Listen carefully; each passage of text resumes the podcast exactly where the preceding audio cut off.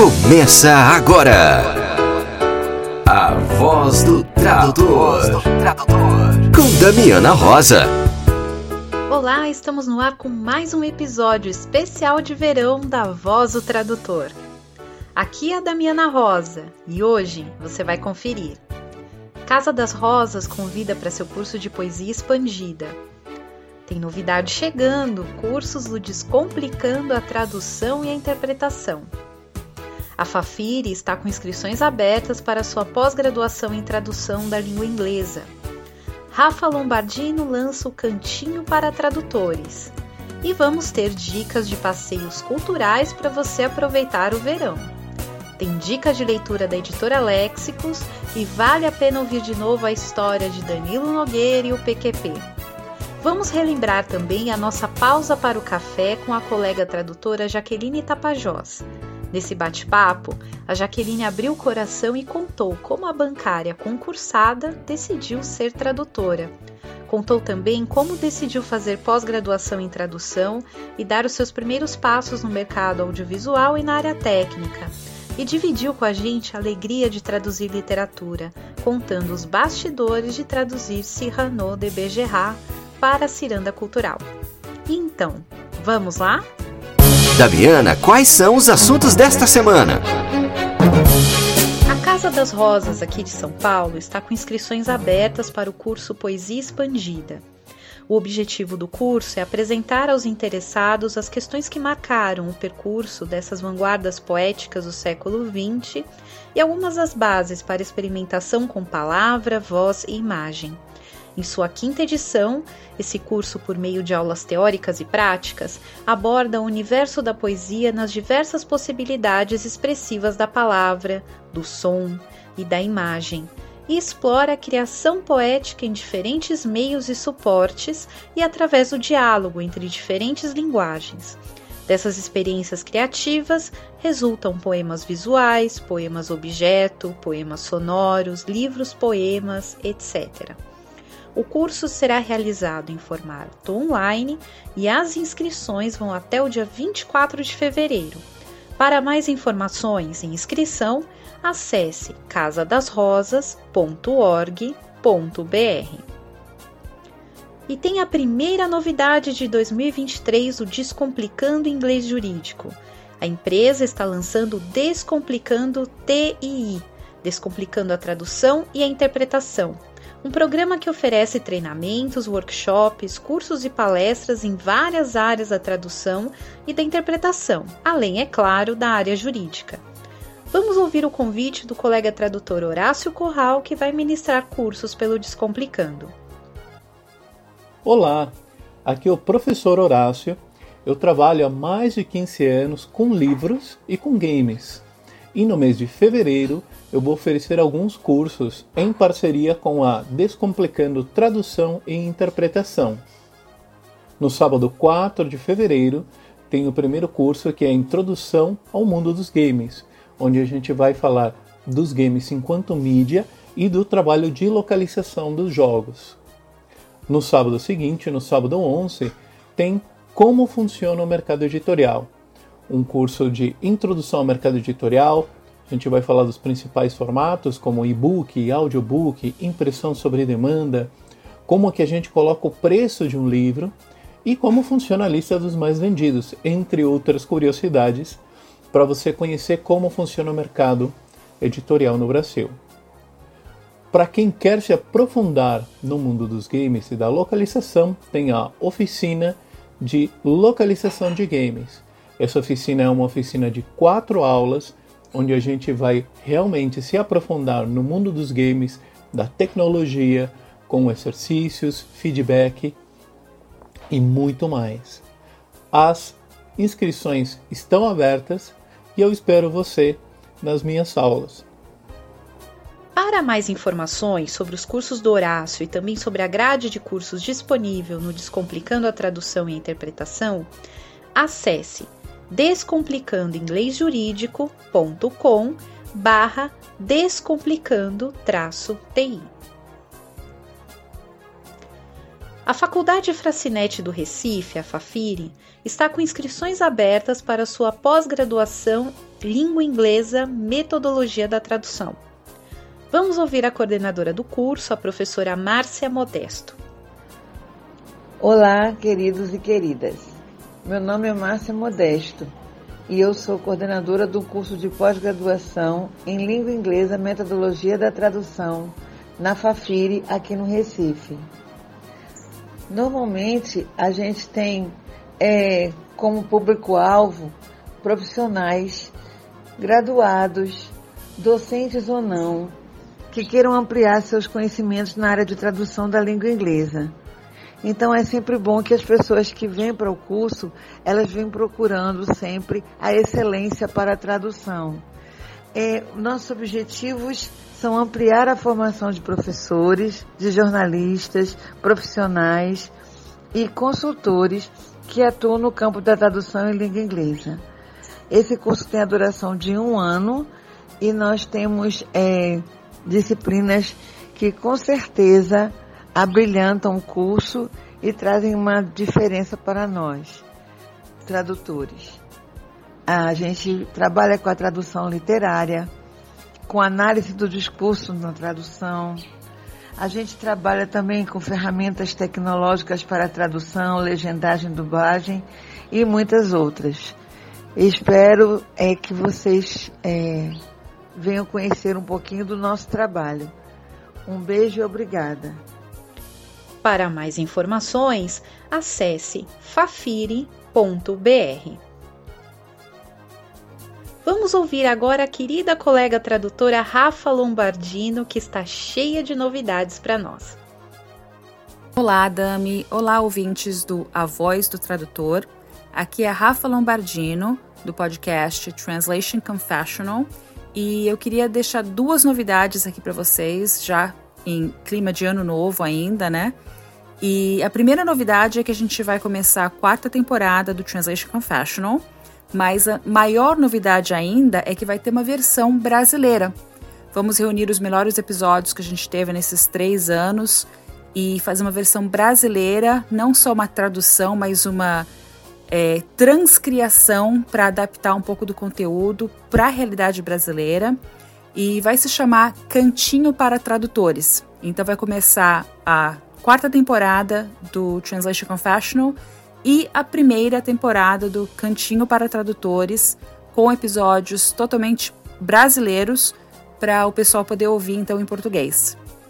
E a segunda novidade é que saiu finalmente, nem acredito que vai fazer 10 anos já, saiu a versão brasileira do livro Tools and Technology in Translation, que eu escrevi em 2014 que se baseia na aula que eu dou na Universidade da Califórnia em San Diego, no curso de extensão de tradução e interpretação de inglês e espanhol.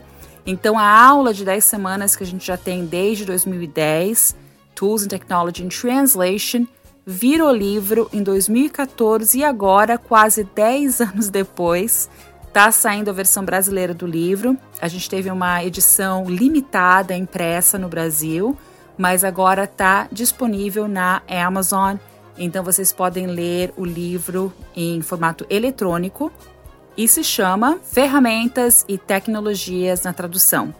Então tem muita um, tem muita informação sobre como começar na tradução, como se organizar, como montar a sua empresa já adaptada para a realidade brasileira e também algumas dicas sobre currículo, carta de apresentação, é, como se relacionar com os clientes, com os colegas, poder criar assim uma, uma rede de colegas, de colaboradores para poder ir mais adiante, né, para poder montar o seu próprio negócio como profissional de idiomas, né, fazendo tradução, legendagem, correção de texto, e prestando consultoria para clientes usando os nossos conhecimentos de idiomas.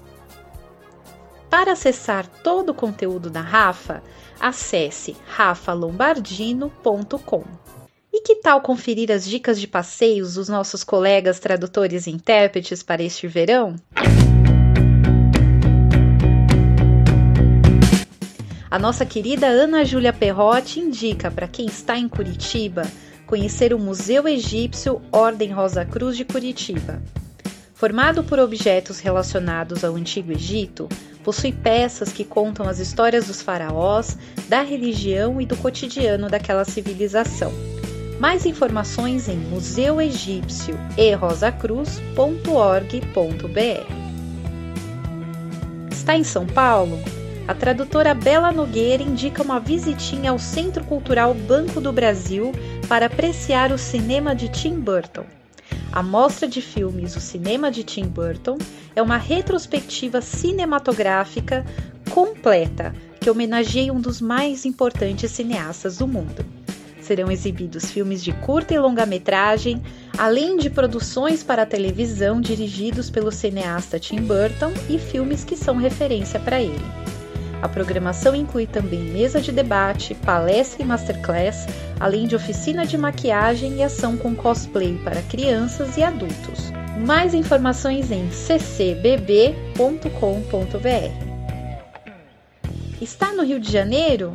O colega tradutor Caio indica um passeio ao Museu de Arte do Rio, uma revisão historiográfica da escravidão abordando lutas, contextos sociais e culturais do século XIX.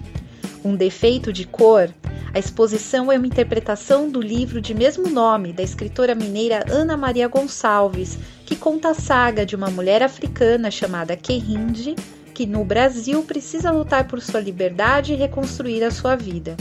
O defeito de cor era um conceito exigido de liberação racial comum no século XIX na época, se configurava a racialidade nas questões positivistas, como se pessoas racializadas, indígenas e negras, pudessem ter na sua constituição biológica algo que fosse um defeito, como pouca inteligência, por exemplo. Então, a exposição aborda esse trauma da investigação a partir da trajetória da protagonista do romance. Dividida em 10 núcleos que se espelham nos 10 capítulos do livro, a mostra fala de revoltas negras, empreendedorismo, protagonismo feminino, culto aos ancestrais, África contemporânea, entre outros temas. O livro, que completa 16 anos em 2022, é considerado um clássico da literatura afrofeminista brasileira e ganhou o importante prêmio literário Casa de las Américas em 2007. Mais informações sobre a exposição em museudeartedorio.org.br. Leitura da semana com a editora Léxicos. Oi, pessoal, tudo bem? Eu sou a Thelma Ferreira da Léxicos e estou aqui com a dica de leitura da semana. Jorge Amado é um dos escritores mais populares do Brasil e um dos mais traduzidos fora de nosso país. O livro Traduzindo o Brasil, o País Mestiço de Jorge Amado, da autora Marli Toge, apresenta ao leitor algumas faces de Jorge Amado e discute as traduções para a língua inglesa de alguns dos seus best-sellers, como Terra do Sem Fim, Gabriela Cravo e Canela e Dona Flor e seus dois maridos.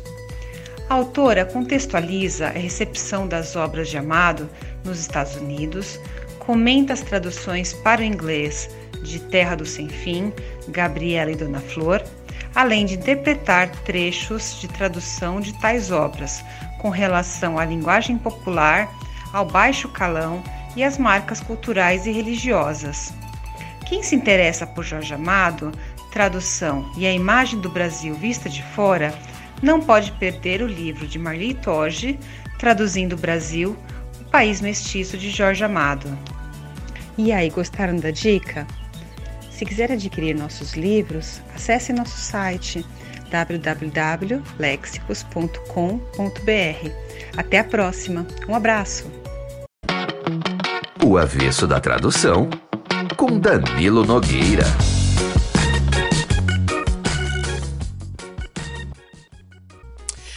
Volto ao caso do PQP, só para falar de qualidade na tradução. Qualidade. Dentre os três atributos de qualquer serviço, que são, como eu disse no primeiro capítulo desta novelinha, o preço, a qualidade e o prazo de entrega, o mais problemático é a qualidade. Preço e prazo de entrega são fáceis de definir. Se alface pede 10 e beterraba quer 9, O preço de beterraba é menor e, portanto, mais conveniente. Se Cebolésia promete entregar a semana que vem e Damácia promete entregar amanhã, bom, nós estamos combinados, né? Ponto final. Qualidade bom aí já são outros 500 mil réis. Não há acordo nem entre teóricos nem entre clientes sobre o que seria uma tradução de boa qualidade. Eu acho que foi a Julian House que disse que o que constitui uma boa tradução depende de qual a orientação teórica de cada avaliador. Ela está certa, eu concordo plenamente com ela. Mas claro, cliente raciocina de outro jeito. Eu já falei aqui de um gerente de um cliente meu que reclamou que eu escrevia esquisito. Ele jamais disse o que isso queria dizer. Esquisito. Quem escrever esquisito, meu Deus do céu? Mas certamente para ele eu escrevi esquisito. E o cliente tem sempre razão. Então, se ele disse isso, eu escrevi esquisito.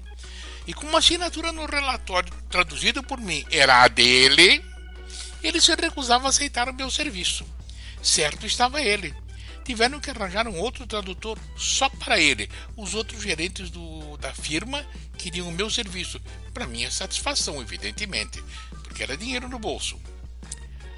É, só lamento que ele nunca tenha me explicado o que achava estranho na minha escrita, ou ainda melhor, me devolvido um parágrafo reescrito do jeitinho que ele achava bom.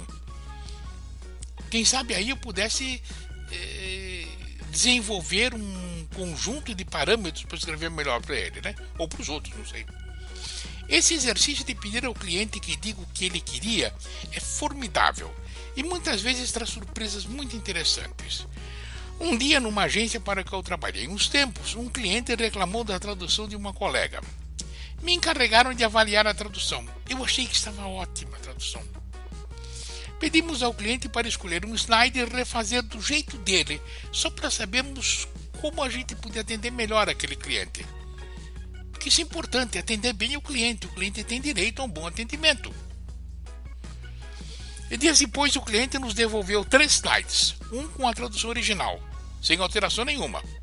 E mais dois com uma adição que ele achava que era obrigação da tradutora ter feito para deixar as coisas mais claras. É, bom, eu acho que ele não entendia muito bem o que é obrigação da tradutora e o que não era. Ou eu não entendo, não sei. Ele achava que a tradutora tinha que desenvolver o, o, texto. Eu achava que a tradutora tem que traduzir. É questão de opinião, né? Mas é sempre assim. Nos meus tempos de traduzir para o departamento jurídico da subsidiária brasileira de uma empresa americana, uma vez eu fui substituído por um tradutor que o cliente brasileiro achou melhor, porque, no dizer dele, fazia uma tradução mais fiel ao original dele. O escritório americano reclamou do novo tradutor. Eu nunca ia me esquecer do e-mail. The other translation was better. A história é que o novo tradutor usava em inglês uma montanha de latinismos que eram mais claros e pareciam mais fiéis para o pessoal aqui do Brasil, mas que o pessoal no ZEUA achava impenetrável.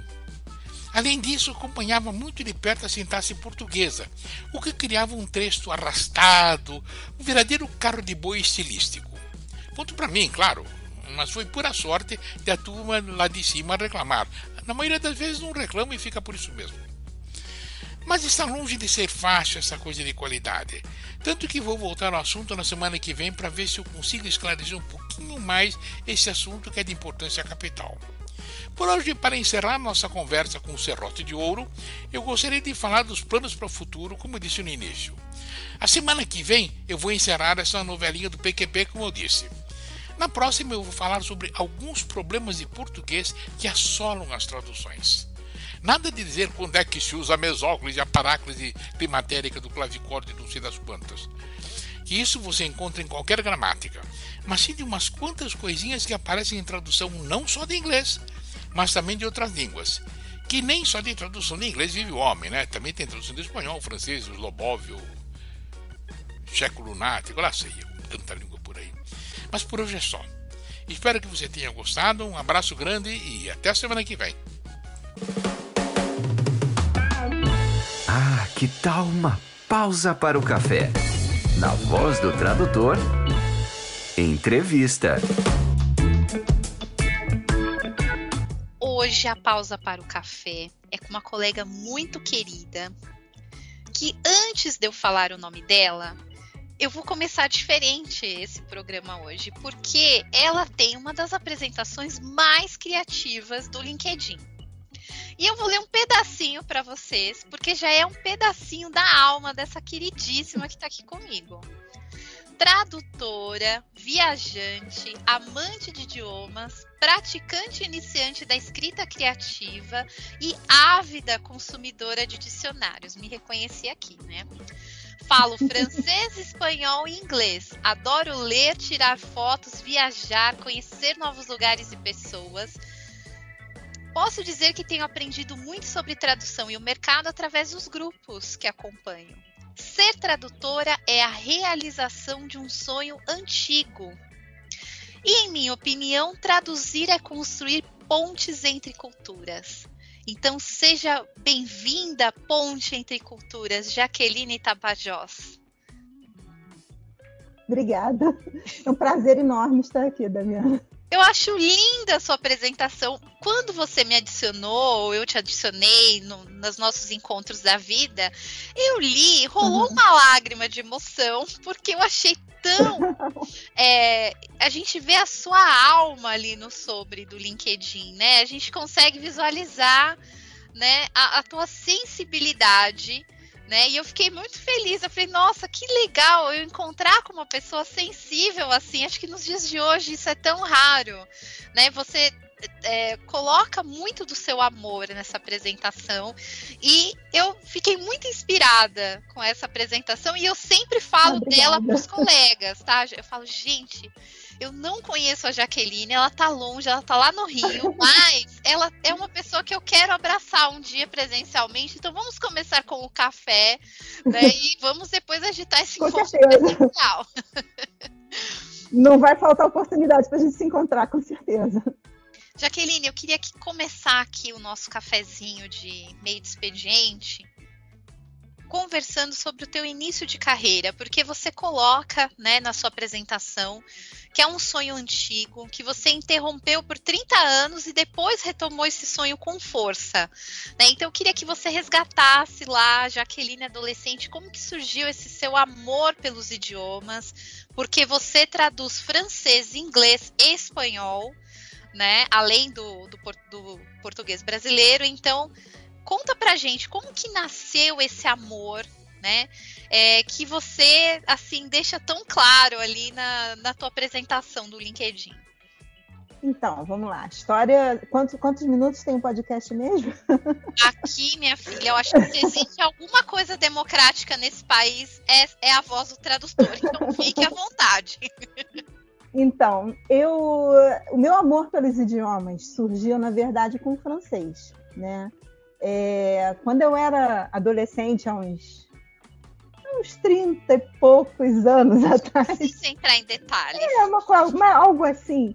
Eu comecei a estudar francês na escola, né? Já, já denunciei a idade, né? Eu estudei francês na escola, né?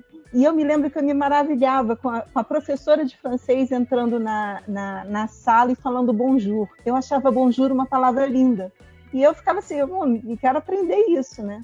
Na época, minha mãe, meu pai, né, vendo, ah, vamos colocar Jaqueline na Aliança Francesa. Eu morava aqui na, no, no, Rio, na Tijuca, onde tem uma Aliança Francesa muito tradicional, né, é uma casa antiga e tal, que inclusive é uma das poucas unidades que ainda permanece até hoje.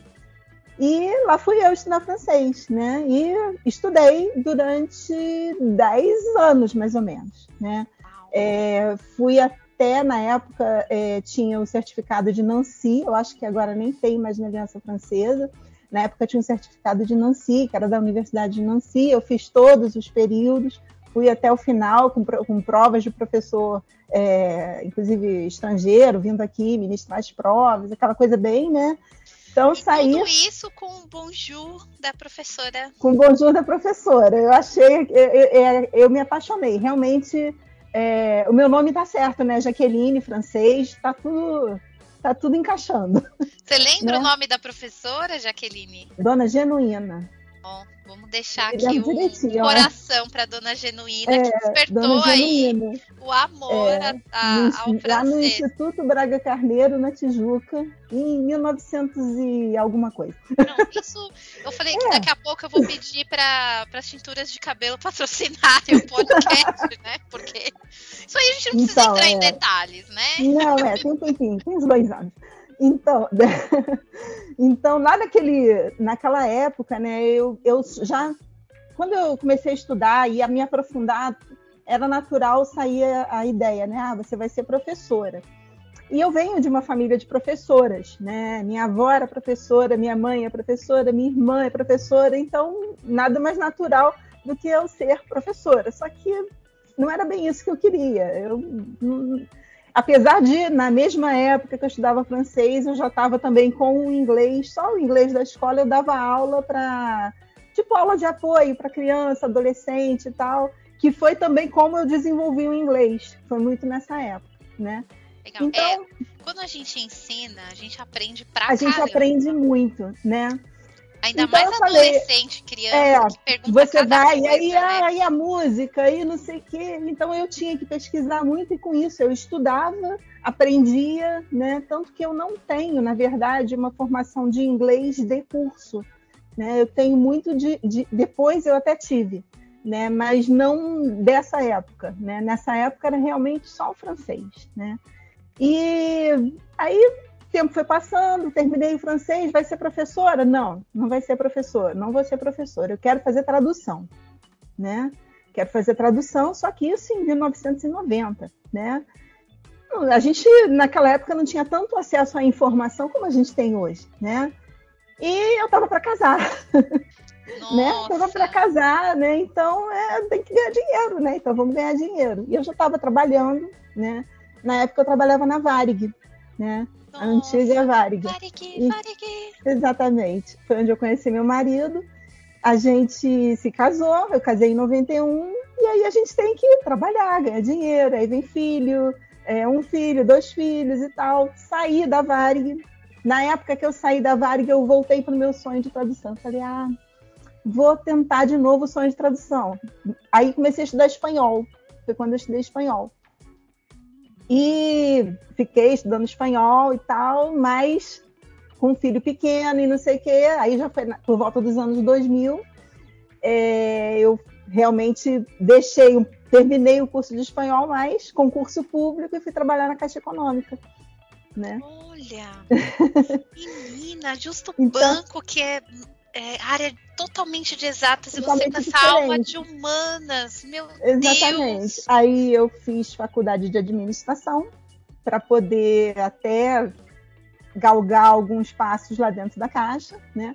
Continuei na caixa durante 15 anos, né? Eu entrei Nossa. na caixa em 2003 e saí em 2000, quer dizer, saí não, eu interrompi em 2018, né? Em 2018 eu tive uma série de problemas, várias questões, né? Coisas da vida. E, é, coisas da vida. E aí eu falei, não, vamos dar uma parada, né? Eu peguei uma licença na Caixa e fui é, procurar o que, que eu queria fazer. E foi nesse momento que a tradução entrou de vez na minha vida. Né? Eu comecei a fazer a pós da Estácio, isso foi em 2019. Né? Ai, olha, eu queria aproveitar e é, deixar 2019 deixar um abraço para Merichel, para o José Luiz, que coordena Excelente, foram meus professores. Foram Sim. meus professores também. Professores. são pessoas queridíssimas. Acho que grande parte dos tradutores que estão no mercado hoje passaram pelas mãos da, dessa pós da Estácio, né? É, eu fiz a pós de tradução espanhol, né? Eu também! Na... e aí, é, é, ao mesmo tempo, eu falei, bom, tem que resgatar meu francês, que é a minha língua amada, né? Entrei no curso da, do Daniel Brilhante de Brito para poder dar uma um up na, no, no francês que estava lá enferrujadinho, mas que rapidinho voltou, né? E enquanto isso, a gente vai pegando trabalho de inglês, que em inglês eu sempre tive contato, né? Inglês é mais fácil de você ter contato do que o francês ou o espanhol até que agora ainda está aparecendo mais, porque tem muita série, muito, muito programa até na Netflix em, em espanhol e tal, mas e francês de uns tempos para cá que está aparecendo, né? Então, é, foi assim que, que a tradução voltou né, para minha vida com força total, né? É, legal comecei... essa, essa coisa do stream agora para o francês. Eu tenho visto muitas séries francesas. No, Sim, é bom streams. que você acostuma o ouvido, né? Você ouvindo, é, é, até é um exercício que, que, que é bom de fazer. Você vê em francês e botar a legenda mesmo em francês, porque aí você vai, né, já acostumando com certas expressões mais novas, é. que a língua está em, o idioma está em, em, constante evolução, né? Então, é, é, realmente é uma maneira de você poder se atualizar, estar sempre tentando se atualizar, né? Eu o meu francês é vergonhoso, sabe? Mas eu, eu tenho uma paixão enorme pelo cinema da França assim, que despertou lá no Amélie Poulain, e aí não parei mais. Uhum. E agora, é, eu gosto muito da, dos diretores, enfim, acho muito criativo uh, o conteúdo cinematográfico francês. Sim, tem coisa muito legal. Ah, e as séries também que estão aparecendo ótimas. agora francesas são maravilhosas. É um humor sarcástico, Exatamente. irônico, é ácido, muito, muito legal adoro, adoro, adoro. Então, é, depois a gente vai trocar figurinhas de séries, porque eu tô assistindo várias e tô, assim, amando de paixão. E eu acho que o legal do streaming é que quebrou isso. Exatamente, Antes assistir, você... A gente ia aqui num filme, todo num um cinema mais conceitual, Exatamente. mais, mais Hoje em dia você tem acesso fácil a é. coisas tipo, da Coreia, né, que é do outro lado do mundo e que ninguém, até algum tempo atrás, ninguém nem pensava, né? Ah, vou assistir. Hoje em dia a gente tem um, um filme estrangeiro que ganhou o Oscar, aquele Parasita, né? Ganhou o Oscar de melhor filme. Então, assim, são, é uma, uma globalização que nesse sentido veio para o bem mesmo. Você conhecer outras culturas. Isso é, é por isso que eu também escrevi que eu gosto de viajar, né? Porque realmente eu gosto muito de conhecer outras culturas né? Aquela coisa de você ir numa determinada cidade e você ir lá ver como é que é, como é, que é o supermercado deles, que produtos que vende aqui, né? O que, que tem de fruta, né? Não é só você ir, ah, vou a Paris, vou na Torre Eiffel. Não. Vamos lá na, na conhecer lá, ver o mercado, né? Ver o que, que tem, ver como é que as pessoas aqui é, vivem realmente, né? Acho que isso é fantástico, é uma coisa de cultura mesmo, né? E, e, a gente aprende muito, né, quando muito. a gente se abre para outras culturas. Isso é muito, muito. legal. Muito. Agora, você é muito eclética, dona Jaqueline, porque você tem vários, você trabalha dentro de vários nichos aí da tradução, né? É. Como que foi esse seu processo de descobrir as suas áreas de atuação dentro da tradução? Porque a tradução, ela é um universo inteiro muito né? grande. É, e eu, e uma, uma das mensagens que, que eu mais recebo assim no meu direct é, é do, do pessoal da graduação que fala: Meu Deus, eu não tenho a mínima ideia do que eu faço. Eu gosto de legenda, mas gosto de tradução.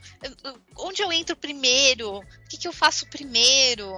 Né? E eu não sei, eu acho, pelo menos a minha experiência, a vida me empurrou assim ladeira abaixo. E quando eu vi, eu já estava é, é enfiada nas assim, áreas. Né? É, Mas, é mais ou menos assim. Você vai entrando foi? e de repente deu certo, né? Como que foi? É, você assim, após? Como é que foi assim o seu primeiro trabalho? Porque você primeiro... trabalha. Gente, a Jaqueline, ó, vamos, vamos colocar na mesa. A Jaqueline ela trabalha com audiovisual, ela trabalha com legendagem. Ela uhum. trabalha com área técnica e trabalha com área literária. Então, assim, como que surgiu esse babado aí todo na sua vida, Jaqueline? É, Abre então... coração para nós. Pode deixar. Então, a área. A gente vai pegando. Primeiro, assim, ah, você pensa, ah, que, com o que, que eu sonho trabalhar? Eu achava lindo fazer legenda de filme. Eu falei, poxa, fazer legenda de filme deve ser sensacional, né? Quero aprender isso, né? Então, comecei é, como tradutora voluntária do TED, né? Peguei Nossa, uns videozinhos tem muita gente que começou assim, olha, pessoal, fiquem ligados. Muita gente, eu recomendo mesmo. Eu me lembro que no início a revisora ela me dava uns feedbacks maravilhosos, maravilhosos mesmo. Né? Eu cheguei a fazer, não fiz muita coisa lá não, eu cheguei a fazer lá acho que uns cinco vídeos mais ou menos. Que é né? é o Porque... certo. Porque tem gente é. também, Jaqueline, que vicia no TED. É, Aí, pois é fica lá no TED e fala, ai, Damiana, como que eu consigo trabalhar um estúdio? É, aí você tem que abrir um pouquinho do TED, você já tem as experiências, tem que Exatamente. Né? Exatamente. É, e aí eu, lá no, no, TED, peguei essa experiência e tal, fiz. É, na, na, na pós tinha matéria de, de legendagem, né? Tinha parte de legendagem. Então eu aprendi um pouquinho lá, mas aí me especializei, procurei. O César Alarcon. Hã? Acertei? Professor César Alarcon. César, exatamente. Fiz tradução avançada é, tradução de legendagem avançada, um, um, tipo um curso extracurricular com ele. Fiz o curso da Laila também, né? Laila então, Copan, gente, diva é... rainha. Eu vou deixar na descrição desse podcast o canal da Laila e eu vou dar uma lição de casa para você ouvinte. Vocês vão entrar no canal, vocês vão se inscrever e vão dar like nos vídeos da Laila, porque ela faz um conteúdo de altíssima qualidade. Sim, e o pessoal sim. fica vendo um monte de bobagem no YouTube, né? E não se dá o trabalho de dar um like ali, de apoiar o projeto da Laila. Sim, então, eu fiz ó, o curso com a Laila. Ela é maravilhosa. Fiz o curso de legendagem com depois o avançado com o César, que apareceu uns cursos extracurriculares da Estácio eu acho até que eles estão voltando agora, se eu não estou enganada. Eu acho que eu recebi algum e-mail esses dias sobre isso, né? E aí fui procurando algum. Eu, eu sou do PROS, do, do PROZ, né? É, é, tem gente que fala PROS, tem gente que fala PROZ. Cada um fala PROZI, é, cada um tem um então, jeito de falar, um mas a gente sabe qual que é. A gente então, sabe qual que é eu sou, eu já estou como, como associada, né? Eu pago assinatura todo ano porque eu acho ali que é uma vitrine muito grande para os tradutores. Né? É uma maneira muito grande de você se mostrar, porque se você ficar em casa trancado, não vai acontecer nada, né? Não vai acontecer nada. Infelizmente, né? Eu, como eu estava falando, eu comecei na tradução em 2018, né? É, 2019 foi quando eu saí, entrei, eu comecei na tradução em 2019, né? E 2020 veio a pandemia. Né? Então, a gente acabou se trancando obrigatoriamente. Né? É, em 2019, eu cheguei aí no Poliglotar. Né? E foi uma experiência para mim maravilhosa. Né? Na, é, encontrar outras pessoas que faziam a mesma coisa que eu. Né? Quanta coisa, quanta experiência a gente pôde trocar naquela ocasião. Né? E, assim, você tem que realmente fazer o seu marketing. Né? E é uma, uma coisa difícil, né? Eu falo que eu sou a minha chefe, eu sou a minha marqueteira, eu sou a minha contadora. Então a gente tem que fazer de tudo um pouco, né? Foi uma, é, em relação à minha transição de carreira, inclusive foi uma parte difícil, né? Porque eu estava acostumada a trabalhar numa empresa onde eu chegava, trabalhava, ia para casa, acabou, né? Acabou em termos, né? Mas na teoria era isso. Né? E enquanto que você sendo a sua própria chefe, você tem que é, lidar com aquilo praticamente 24 horas por dia, 7 dias por semana, né? Então é, é, bem complicado essa, essa, essa parte. Mas eu não me arrependo em nenhum momento, muito pelo contrário. Eu, isso tem sido gratificante para mim, porque é uma realização de um sonho, realmente. Um sonho que eu tinha lá atrás e que levou 30 anos, mas estou conseguindo realizar, né?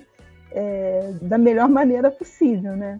É, a legendagem, eu depois que eu fiz esses cursos, enquanto eu estava fazendo esses cursos, começaram a aparecer alguns clientes avulsos, né? Aparecia um, depois sumia, então era muito assim.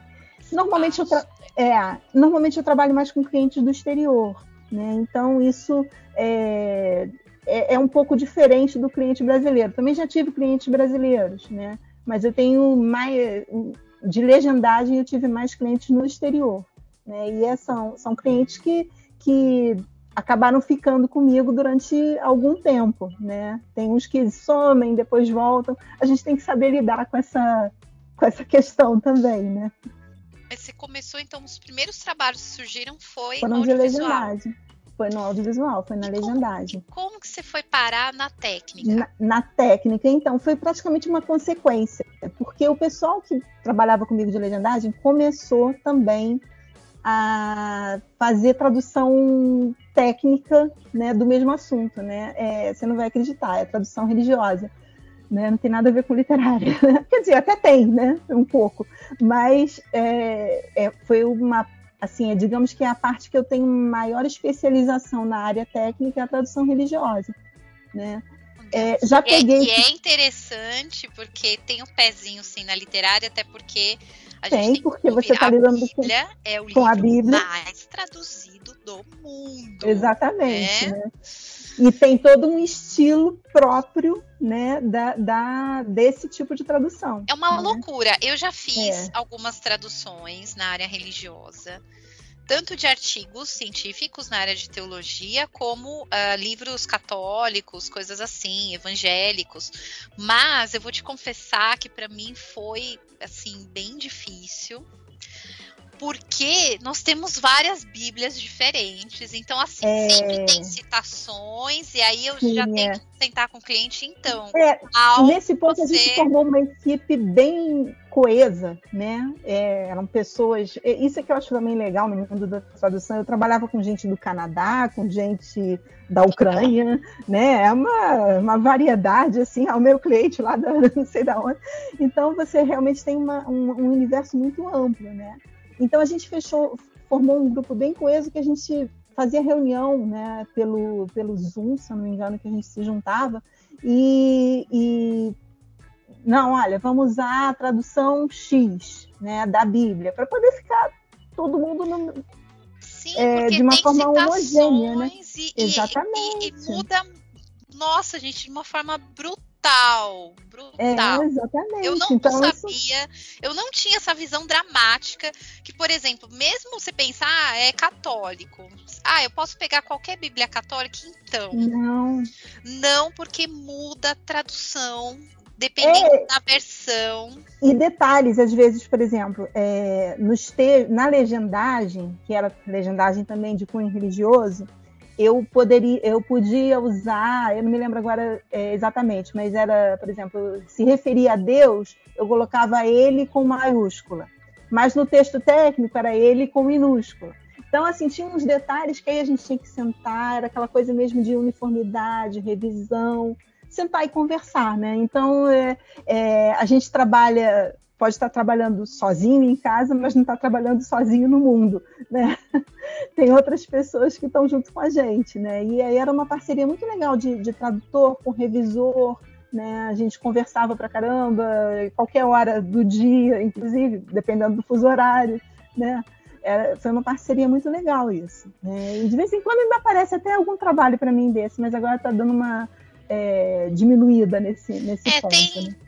Ondas, né? Tem ondas, é, tem é... ondas. E é uma coisa que, que quem trabalha com tradução tem que se acostumar, né? Às vezes você está com um monte de trabalho e de repente não tem nada. Mas aí amanhã aparece um monte de novo. Então a gente Sim, vai levando. Né? E tem aquele cliente que, por exemplo, todo mês de julho ele aparece. Sim, sim. é isso. Tem, tem os clientes tipo, que eu já falo, hum, né, agosto está chegando, fulano vai aparecer, né? Você pensa gente... assim, ah, vou tirar dois dias de folga, aí vem aquele com trabalho urgente. Aí não, é vamos sempre lá, né? assim, sempre assim. Né? exatamente, né? é tipo isso, exatamente. E, e olha, gente, é, é, um desafio essa área religiosa. Eu admiro profundamente. É. Tem colegas assim que, que se especializam mesmo nessa área, sim, né? Sim. É, e assim, não pense, porque ah, eu sou budista, vou traduzir essa área. Não é a mesma coisa. Não, gente. não é não.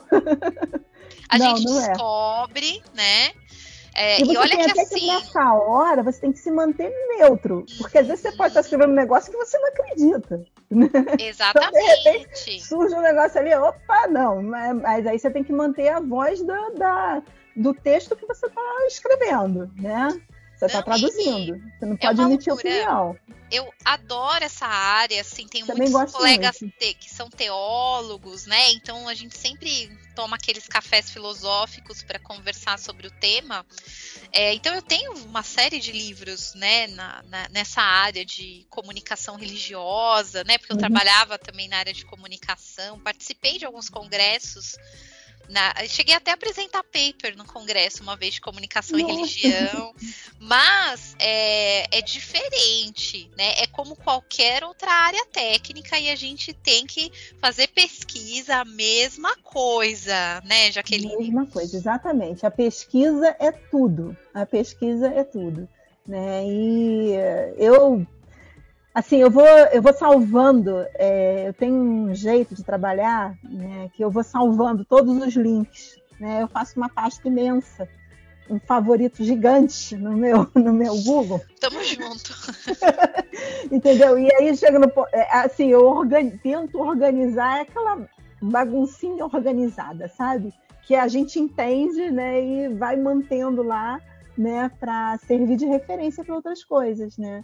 Então é, é sempre pesquisando, muita pesquisa, muita pesquisa e descobrindo coisas e sites né? E, e, aí a gente vai, né? Descobrindo palavras, às vezes, porque nem sempre, né? Uma coisa que eu acho que todo tradutor sabe é que nem sempre o seu original vem perfeito, né? Então, às vezes, vem com erro e você fica, meu Deus, isso não faz o menor sentido, o que, que é isso? Aí você vai descobrir, pô, ele digitou errado aqui. Só pode ter sido, porque não estava fazendo o menor sentido a frase. Né? Então, é por aí que a gente vai trilhando esse caminho, né? É o socorro, meu Deus. Agora eu imagino é. para você que você tem uma, uma graduação em administração de empresas, né, Jaqueline? Pois é. Você tem toda essa alma de humanas, mas você tem uma formação mais técnica, sim, né? Sim, administração, administração. administração é pura matemática. Você trabalhou em banco muito tempo, que também é área de exatas ali. Eu queria que você comentasse como que foi chegar na pós, em tradução, porque uma das perguntas também que cai muito no meu direct é Damiana, sou formada em outra área, estou pensando em fazer uma pós em tradução. Será que eu dou conta? Né? Então, eu queria que você comentasse um pouco como que foi para você, que ah, tem essa visão mais de exatas, né? Sentar lá e, e aprender linguística, né?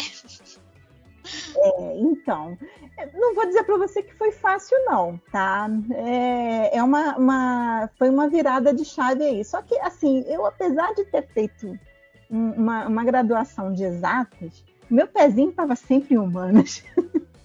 é que a vida me levou, né, a, a, as, as ciências a exatas. Dar essa volta, né? né? Dar uma voltinha, dar uma voltinha e chegar de novo onde eu queria, né? É, a, a, assim, teve, é, é, óbvio, eu penei no, no início da, da, da pós de, de, tradução de espanhol, né?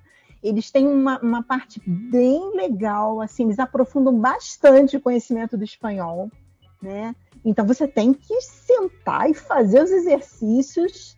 É, eu fiz online, então é dedicação e disciplina, né? Porque online, ainda por cima, você tem que sentar e fazer. Não adianta você querer fazer só a prova, porque senão não vai adiantar, você não vai aprender. É, porque tem muita não gente que acha, ah, é online. É, não, gente, é. online eu acho que é até mais puxado do que o é. presencial, é. né? Porque eu assistia.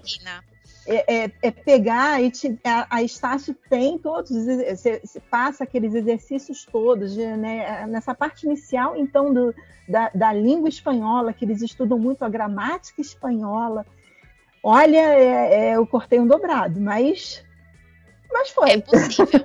É, é possível. é muito possível. E assim, é leitura, né? É, tradutor que não gosta de ler não pode ser tradutor. Né? Leitura, Olha. você tem que ler, ler, ler, pesquisar. Não, não estou entendendo. Aí, assim, recorrer à ajuda dos colegas. Eu me lembro que na época que eu fiz a pós, a gente fez um grupo de WhatsApp, né, na pós, é, onde chegava na, na, véspera das provas, era, tinha sempre gente perguntando alguma coisa, e a gente trocava ideia, trocava informação. Você não pode querer ser sozinho, né? Tem que ter os outros, tem que ter a ajuda dos outros. Né? Eu então... acho legal você falar isso, Jaqueline, porque as pessoas têm uma, uma ideia, ah, tradutor fica sozinho tal. Fisicamente até acontece, né? Fica, a gente é, né? Meio, é, meio, São Jerônimo na caverna. É meio ermitão, né? Fica lá meio escondidinho, né? É. Às vezes eu fico, eu percebo assim, nossa, eu tô há duas semanas sem sair de casa, não tô mais na pandemia. Né? Mas é porque, é. porque tem trabalho, porque tem isso, porque tem aquilo, você vai ficando, vai ficando, vai ficando né? E aí tem que saber também dosar aí para não, não ficar demais. Né? Exatamente. Né? Mas eu acho, né, que a gente nunca trabalhou tanto em grupo, né? Eu não sei se você tem sentido isso aí, mas eu sinto que os projetos estão cada vez mais complexos. Sim, a gente então, não sim. tem um vídeo em um único idioma. Então a gente tem que ter uma equipe em três, quatro ali para dar conta, né? Então assim, é meio ilusão que eu vejo umas pessoas falando: "Ah, eu não gosto de pessoas, eu vou ser tradutor". Então, né? Então você não pode ser tradutor. A gente vai ter que aprender a trabalhar em, tem que equipe. lidar com gente, não adianta, não adianta. E você tem que lidar, às vezes, com pessoas que têm cultura diferente da sua. Né? Exatamente. Porque às vezes você vai lidar com, com, com um gerente de projeto que é do lado dos Estados Unidos, ou da França, ou da Ucrânia, como eu já tive que lidar. Então, assim, são culturas completamente diferentes da nossa, da nossa de brasileiro. Então, é, e até a comunicação, né? Você tem, é, você não vai falar em português com eles, vai falar com eles em inglês. Então tem toda uma, uma técnica que você tem que desenvolver. Você tem que lidar com gente. Né? Quem vive sozinho vai viver numa caverna, porque não tem como, como, como trabalhar como tradutor querendo ser sozinho. Você pode até ficar, né, como eu já disse, ficar sozinho fisicamente, mas é, tá sempre trabalhando, sempre conectado, está trabalhando sempre em conjunto com outras pessoas, né? E hoje em dia, além, a gente tem é, WhatsApp, a gente tem o, o Telegram, a gente tem é, teve um grupinho no Facebook. No Facebook. é, eu tenho. Já, já tive cliente que fez comunidade no. Como é que é o nome? Acho que é Discord. É, tem, tem vários, né? Aí eu, eu vou até aprendendo a mexer nessas, nessas novas plataformas, né? Porque são. Tem muitas plataformas para você se juntar com outras pessoas, né? Eu acho isso muito importante que é outra questão, se manter aberto às novidades Exatamente. tecnológicas. Não Exatamente. dá para. Ah, isso eu não uso. Ah, isso eu não gosto. Não, a gente aprende. A gente né? aprende. Né? Porque se a gente Como eu sou da época, né? como eu sou da época que, que a, o computador era bem diferente do que tem agora, a internet então nem te conto. Uh, eu peguei esse tempo, viu, Jaqueline? Então... É que, ó, Colestou me patrocina. Exatamente, porque, exatamente. Olha, que eu, eu, eu, eu, menciono aqui às vezes que eu né, já entreguei muita coisa em disquete, né? Que barbaridade, usava uma máquina de escrever elétrica, que era o babado. Sim, eu formada em datilografia, né? datilografia em máquina elétrica e eletrônica, olha que chique. E ainda tinha o DOS, né? Aquela tela preta horrível. Isso. Que pra Curso gente era um... Lembra? Meu Deus, Lembro. nossa, vamos mudar de assunto. Mas aqui. isso foi ontem. Foi ontem, foi é. ontem. Isso foi. Mas sabe, Jaqueline, eu falo pra galera, isso foi ontem. Pessoal, ah, gente, as coisas mudam muito rápido. A gente, muito agora rápido, a gente é estamos no metaverso. No, no Profit a gente já estava fazendo confraternização no metaverso. A gente precisa se atualizar. Onde as pessoas Com estão, certeza. devemos estar né? Com certeza, com certeza. Eu, então, achei muito legal você tocar nessa questão do grupo, de, né? Porque um ajuda o outro. Eu acho que na tradução nós somos uma família, um, um coleguinha vai ajudando o outro. E... É, sempre tem alguém para te ajudar, né? Eu também sou da, da, da comunidade lá da, da, da Translators One on One, lá com o William. A gente. Lá é, é muita informação que eles passam, muita coisa que eles que ele, ele assim, patrocina para pro, pro, os tradutores iniciantes e pro, não só para os iniciantes, para todos. Né? Que eu já, eu já não me considero mais tão iniciante. Né? É, não, agora você já está a ponto de começar a dividir um pouco da sua experiência. Oh, meu né? Deus, imagina. Mas eu vou deixar um abraço aí pro famoso careca da inclusão, William Casimiro, né? E olha que o William, em 1900 e bola, 1900 e bola não, 2000, 2002, por aí o William me ajudou muito também quando eu era iniciante, né? Você vê como já é antigo, né? Essa... Sim, ele ajuda, ele ajuda de boa vontade mesmo. É né? que naquela época não tinha tudo isso. É. A gente, o Danilo organizava um, umas panquecas, né? A gente ia no. Ah, eu já li sobre isso no Facebook. E aí eu conheci o William lá, olha só. A gente, uhum. eu saí aqui de São Bernardo, ia comer panqueca em São Paulo para poder fazer Olha, uhum. gente, como já é mais fácil. Tenha dó, né? Nossa, vamos, vamos lá. Eu, eu, queria aproveitar antes da gente ir para literária, Jaqueline. Você falou uma coisa importante, né? Que trabalhar autônomo é bem diferente do que você trabalhar carteira assinada, CLT, marcar o cartão e falar, oh, agora eu não vou mais pensar em trabalho, né? É, eu vejo muito, muita gente, né, maluca aí falando na internet sobre a profissão da tradução, né? E eu queria pedir sua ajuda para derrubar uns paradigmas aí. Porque uma das coisas que o pessoal fala é tipo, ah, trabalhar em casa é muito fácil. Não, é né? não. Seja tradutor, você vai fazer o seu horário. Eu dou altas gargalhadas quando eu ouço isso, né? Uhum. Você vai fazer o seu horário, porque assim, minha família, coitada, né? Nossa, Não. minha mãe às vezes fala, mas é Natal! Mas Uhum, é é! Páscoa, eu então, e daí, né? Então, assim, É, eu sei. é, e também essa questão de ah, tradutor pode trabalhar onde estiver, né? Ele pode trabalhar na praia, na piscina, né? É, se tiver sair uma cadeira boa. e tal, né? Nossa, como se na praia tivesse carregado é, energia elétrica para você carregar computador. Não, é, eu é. tenho pesadelos com essa coisa de colocar o Tendinite. computador na praia. Ai, tendinite.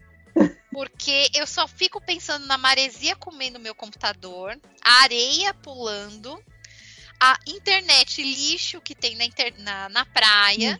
E não tem lugar para eu carregar e barulho, né? Pessoas com rádio. Barulho, as pessoas passando, aí, pessoas passando. né? Não, não dá, sei não dá. aí e no Rio, aqui em São Paulo, claro, a gente tem no litoral algumas praias mais desertas, mas as praias felizes a galera é barulhenta, né? Não, me dá arrepios, né? Aí o pessoal fala: "Ah, mas você pode viajar e trabalhar. E daí? Você acha que eu vou sair da minha casa para ir pra praia, para ficar Pro dentro hotel, do tá hotel, trabalhando. trabalhando, olhando o mar pela janela, eu ponho uma foto do mar no meu escritório e olha, quando eu tô no mar, eu quero mergulhar lá e não sair mais, né? Então, essa é a minha visão. Eu queria que você comentasse um pouco disso, porque eu acho que a maior dificuldade é que o trabalho acontece por conta dos fusos horários nas horas mais malucas, né? Tem essa questão de a gente tem que estar disponível nessas ondas altas, quando a gente tem a onda dos Uhum. trabalhos. Como que foi organizar isso, Jaqueline, com dois filhos, marido, né? Porque é, É. uma aventura, né? O meu marido, Cachorro. assim, é um santo. O meu marido, Meu também. Deus, ele é artista plástico, então às vezes eu tô traduzindo de madrugada e ele tá ilustrando o livro de madrugada, então tá ok. A gente Aham. consegue se manter juntos, né?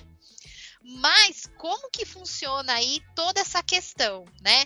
Jaqueline, dois filhos que precisam da atenção da Jaqueline, maridão, né? É, graças e a Deus eles já tão- chegando no feriado. Agora eles já estão até mais velhinhos, né? É, eu tenho, minha filha tem 23 e meu filho tem 21. Né? É, mas eles querem a mamãe. Mas e sempre precisa, né? rola aquela- aqueles conflitos, mas mãe é feriado. Poxa, mãe, Não, tá é, tarde. rola, é isso é? rola, não tem como, não tem como, né? É, porque assim, você trabalhar por conta própria é, em casa, né? A, a parte começa pelo ponto de que você está em casa, né? Então você pode fazer qualquer coisa, É. né? Então você, se você não tem um lugar específico, se você não tem uma casa onde tem um escritório, um lugar onde você que possa seja, se né? trancar, você vai ser interrompido, não tem jeito, né? Foi aí que eu desenvolvi a técnica de trabalhar de madrugada, né? Porque de madrugada ninguém me interrompia, só o cachorro. que às vezes vem me fala, falar comigo de madrugada, né? Mas é, é, realmente você tem que ter uma. Aí é- vem a questão da disciplina, né? Você tem que deixar claro para todo mundo perto de você, olha, eu tenho um prazo, eu tenho que entregar isso até 5 horas da manhã de amanhã, como já aconteceu algumas vezes, né? Os horários são completamente fora do padrão, Fora né? da casinha, nossa. O Quando eu padrão do trabalho Brasil, pra né? Quando eu trabalho pra Coreia, é. nossa, é terrível. É, a gente pensa, ah, eu tenho que entregar até amanhã, mas pô, até amanhã às 6 horas da manhã, meu Deus do céu. Então, é, vamos, vamos lá, né? Nossa, Vamos fuso da Índia. Nossa, É, horrível, horrível. complicado. Então, é, fins que eu não estou em casa. Eu trabalho, por exemplo, eu trabalho na sala de casa, né, na minha mesa de jantar. Né? Então, é, é aquela coisa de dizer, ah, eu estou aqui, mas estou trabalhando. Né? E aí a gente vai desenvolvendo uma técnica de se desligar do meio ambiente né? e, e se concentrar. Né? Realmente. Não Na é... legenda é fácil, né? Porque a gente tá com o fone e cai pro braço, né? Exatamente, é o que eu faço. Eu boto, boto e, e, eu faço isso também quando eu estou traduzindo outras coisas também. Muitas vezes tá muita, muita confusão. Se não dá para eu ir para outro lugar, às vezes eu me refugio no meu quarto e tal, mas a internet do meu quarto não é tão boa e eu acabo voltando para a sala. E aí a gente fica nessa, né? Que é aquela coisa que você falou também de viagem, né? Ah, eu vou traduzir viagem. Não vai. Não é a mesma coisa. Você não pode até curtir pegar... a viagem. Não, é. Eu tenho, assim, quando, quando eu viajo, agora atualmente a gente quase não está viajando ainda por causa da, da pandemia, né? Mas quando eu viajo, eu, eu passei uma semana é, passeando mesmo interior de Minas e tal.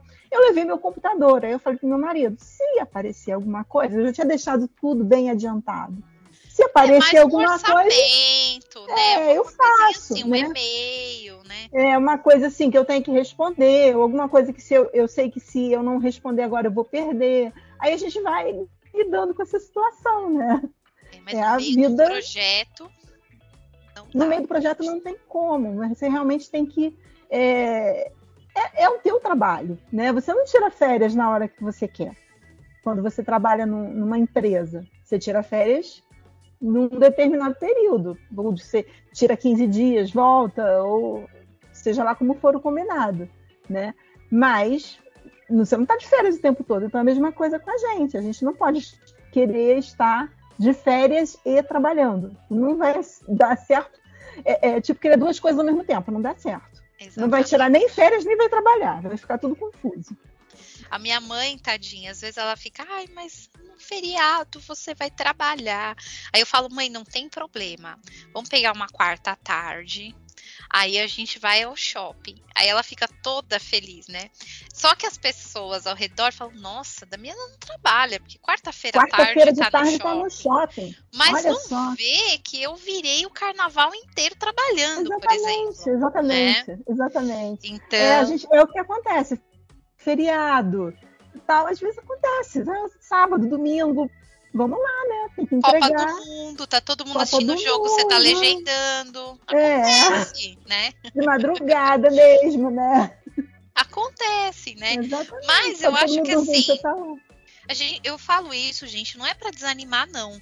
Mas eu acho que a gente tem que entrar ciente de como é a área. É uma delícia, é uma delícia. Exatamente. Você vai ter folga quartas à tarde, de vez em quando? Vai.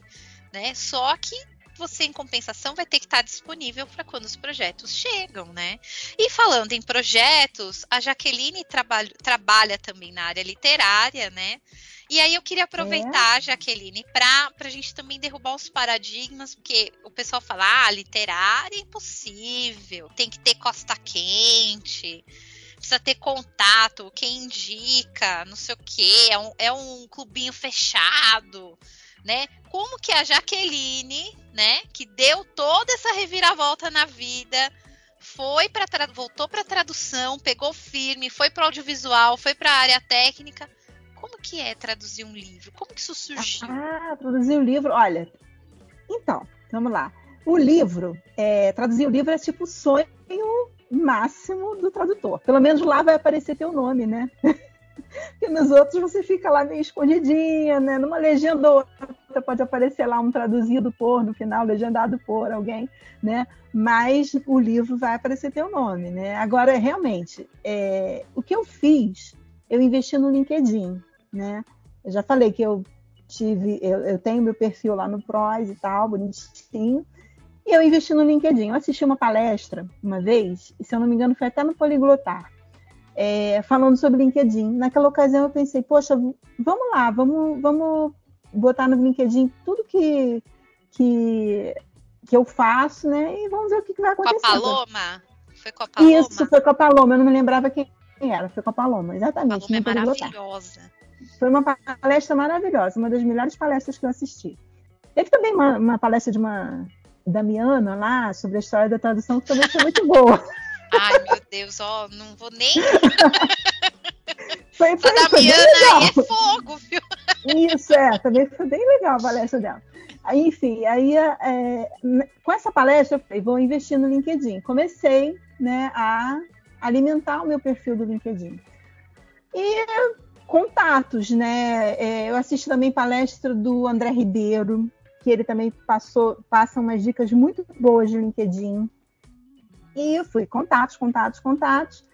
E até que um belo dia chegou na minha caixa postal um convite da editora Ciranda Cultural, né, querendo saber se eu topava traduzir um livro. Eu falei, olha, sim, óbvio. claro, eu não sabia nem qual era o livro. Eu, eu, não sabia acredita. nem qual era o livro. Eu falei, claro, vamos, né? Quando ela me falou, olha, a gente quer lançar, né, é, é, uma série de livros e tal, e a gente está precisando de tradutor de francês. Você quer? Quero. Vamos, né? Vamos cair Qual, qual é o livro? Cyrano de Bergerac. Oh, uau! Vamos! Aí eu, na época eu me lembro que eu falei pro meu marido, meu Deus, eu posso estar arrumando uma encrenca do tamanho do mundo, porque Cyrano de Bergerac é difícil, né? Vamos! Tive uma dificuldade muito grande com o prazo, porque eu viajei com prazo. Eu falei, meu Deus, quanto tempo que eu vou demorar para traduzir isso? Eu demorei muito mais do que eu falei para ela que eu ia demorar, porque era muito mais difícil. Eu já sabia que era é difícil, mas foi mais difícil do que eu pensava. É muito complexo. E, às vezes determinadas partes do, do, do livro, determinados trechos, que você vai olhar, são. Eu não me lembro agora quantas palavras eram. Mas você vai olhar o total de palavras, se você for encarar pelo lado técnico, você vai dizer, eu vou fazer sim, um mês, no máximo. Acho que eram 30 mil palavras, uma coisa assim. 30 mil palavras, um mês eu faço, reviso e entrego. É ruim? Não é, não, é bem diferente, ainda mais pelo estilo literário do Serrano de Bergerac, que envolve história da época, é, uma série de coisas. Poesia, né? É pesquisa demais. Poesia, a parte de poesia, então, é, é tensa, né? É, assim, é, eu. É, foi uma das minhas maiores dificuldades, porque não dá, tem, tinha determinados trechos que não dava para manter é, rima, era impossível, né?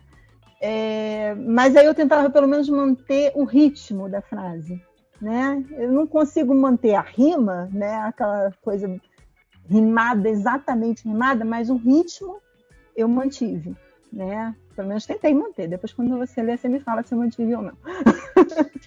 Jaqueline, antes da gente entrar nesses detalhes, ó, eu falo, eu, eu vou ser sincera com você, meu prosi tá completamente abandonado. Né? Eu tenho um perfil lá, eu nem sei como que tá, morro de vergonha de imaginar como tá, porque faz tempo mesmo que eu não entro. É, o meu perfil, é ele agora tá até um pouco desatualizado, mas eu, de vez em quando, eu dou uma entradinha lá para ver. O meu tá, tá deve estar tá bem vergonhoso, não tenho a mínima ideia de como ele tá.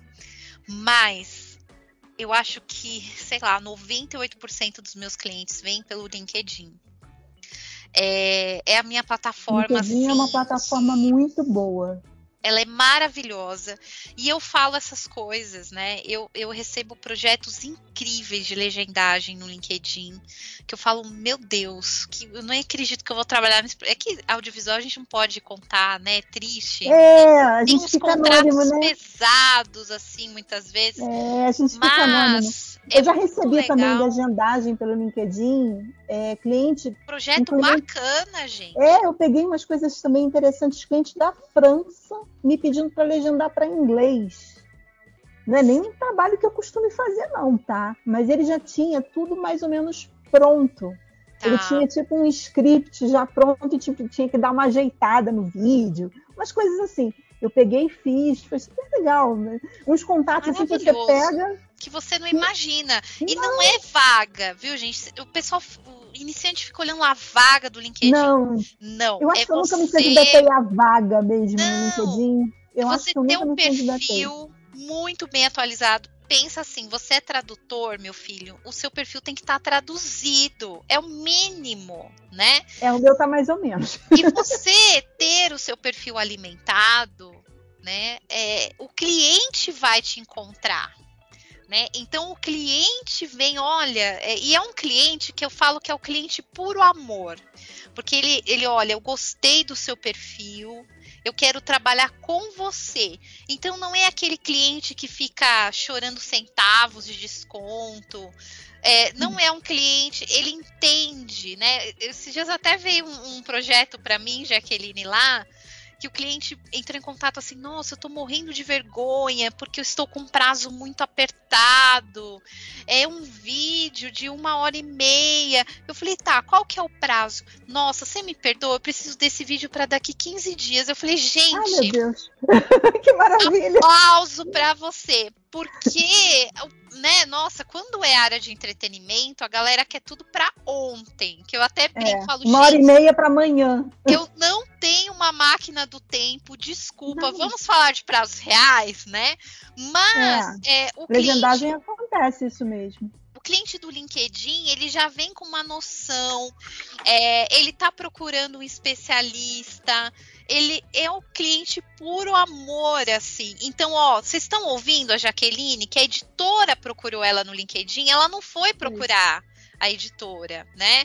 Então eu acho que é muito importante você falar isso, porque eu falo, o pessoal fala, ah, a Damiana tá inventando. Não, não tô inventando, gente, pelo amor de Deus.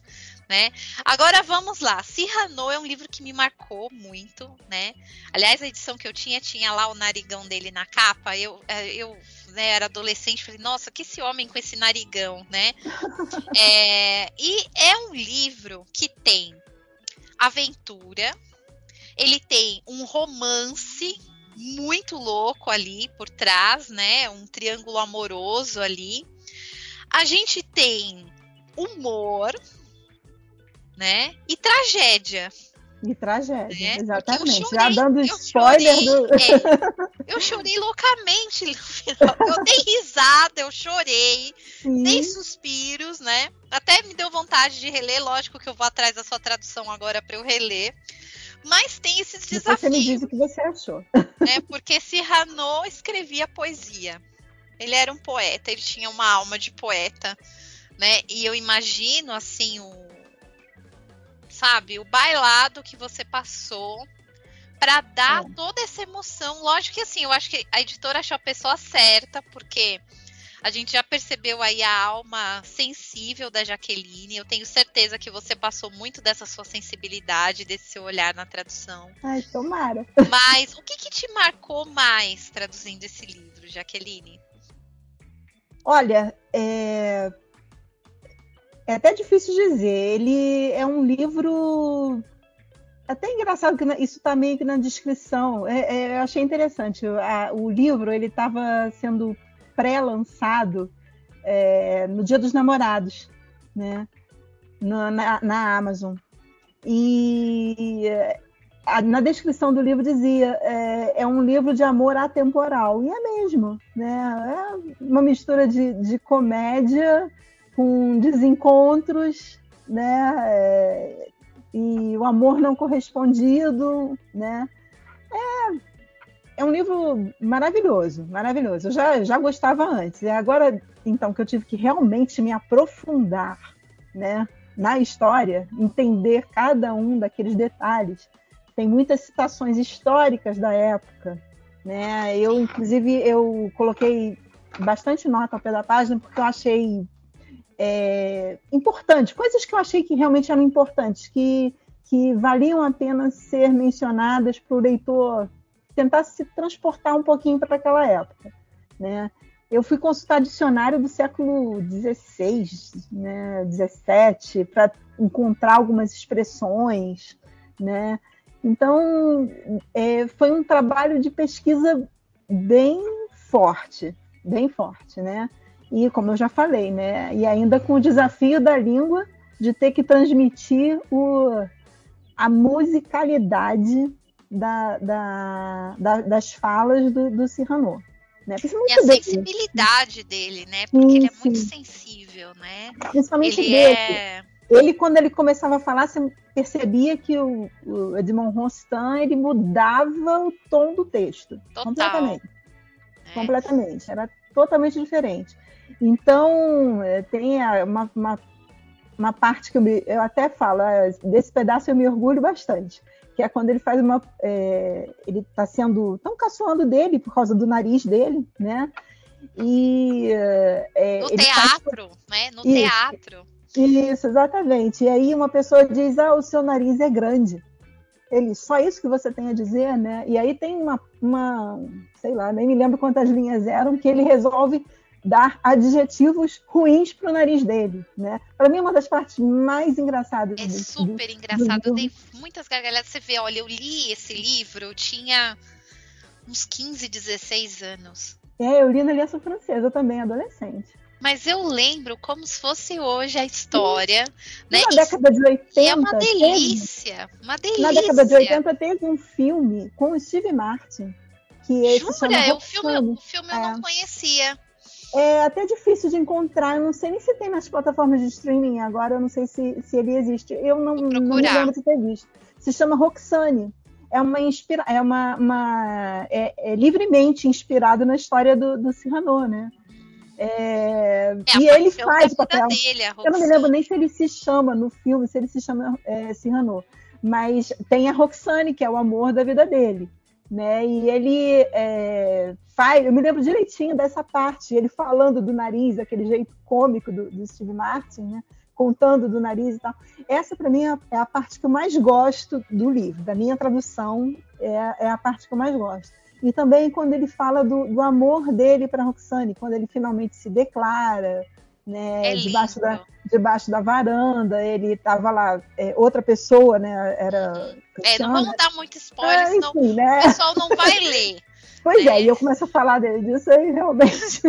Mas é, é uma, são, são cenas muito bonitas, né? Que você, você tem que tentar, de alguma forma, com a neutralidade que a gente tem que ter como tradutor, mantendo o, o ritmo do, do, do autor, né? É, é um livro visual, né, Jaqueline? Nossa, porque é. a gente lê e vai imaginando. E vai imaginando as é. cenas, né? É, é eu, eu, realmente não tinha. Foi difícil, mas eu tenho muito orgulho dele. Não, e o legal, gente, a gente fala assim, é um livro visual, não é aquele livro que descreve muitos detalhes, que às vezes não. ah, é cansativo. Não é cansativo.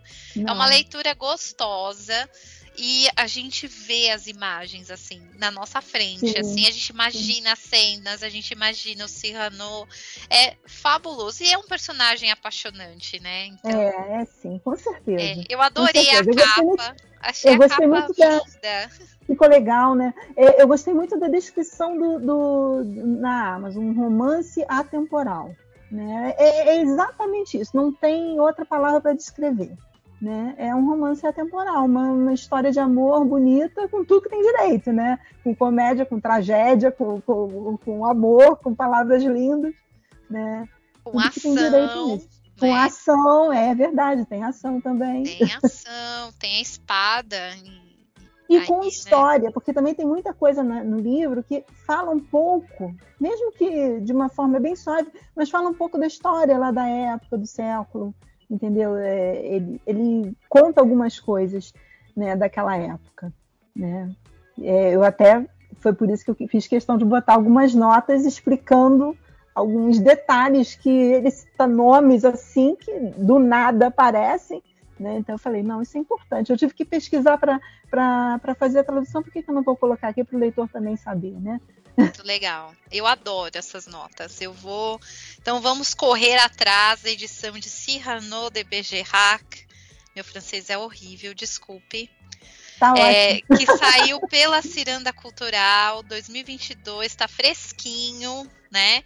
Vamos conferir o trabalho, prestigiar o trabalho da, da nossa querida Jaqueline Tapajós. Jaqueline, muito obrigada por você vir aqui, dividir. Obrigada a você, Daniela. Eu tenho certeza que o ouvinte teve vários insights aí.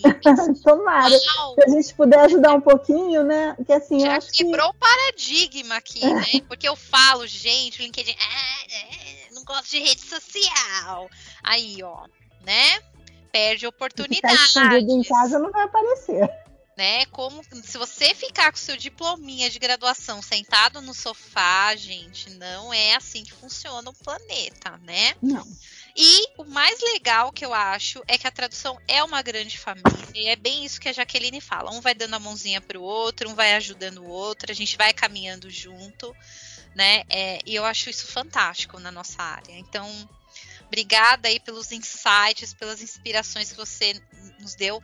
Quem quer ler lá o, o texto do sobre Jaqueline lá no LinkedIn, né? Já aproveitar adicionar ela, né? Lógico, gente. Pode adicionar à vontade. Dentro daquele nosso combinado, né? Adiciona lá a Jaqueline e fala: Oi, Jaqueline, te ouvi na voz do tradutor, que aí ela já sabe, né? Que, que, é, que é a nossa galera aí. Ah, É, como que você tá nas redes sociais, Jaqueline? Você coloca lá que você tá no Instagram, tá no LinkedIn. Então, como que o pessoal te encontra? É, bom, lá no, no LinkedIn eu tô como. é, é, procurando Jaqueline Tapajós, você vai ter eu. Então, é, eu tô no Instagram, tô no LinkedIn, no Facebook também. Pode procurar lá, vai me achar. Então, ó, lá no, no podcast eu vou deixar na descrição o link para. Pro, pro LinkedIn da Jaqueline. Aí de lá vocês encontram ela também. É Jaqueline com CQ, é bem francês, tá? É, é bem francesa. Jaqueline bem francesa. É bem francês, é de nascença. Você, ouvinte que nos ouve na rádio Achei USA aí da Flórida, Jaqueline Tapajós, facinho, vocês vão encontrá-la, né? E vão poder seguir aí as, as aventuras da Jaqueline, saber das novidades. Jaqueline sempre compartilhando muito conteúdo bacana. É, a gente se esforça, né? A gente, ela acaba. Eu sigo a Jaqueline, aprendo muito com ela, porque ela compartilha umas coisas muito legais lá. Ah, obrigada. Então, é, procurem, sigam, né? E assim vai, um ajudando o outro, né? Um compartilhando com o outro, né? E eu tô louca pra ler o Cyrano, hein? Ah, então tá bom. Um beijo, Jaqueline. Obrigada, Damiana. Foi um prazer falar com você. Igualmente. Obrigada por ter topado esse cafezinho virtual. Tá Que, bom, se Deus obrigada. quiser, vai ser físico. Vou, vou, vou cair Vamos, vamos dia, sim, hein? vamos sim, vamos sim. Beijo. Beijo. Você acabou de ouvir A Voz do Tradutor, com a tradutora, intérprete e professora Damiana Rosa. Na semana que vem, tem mais.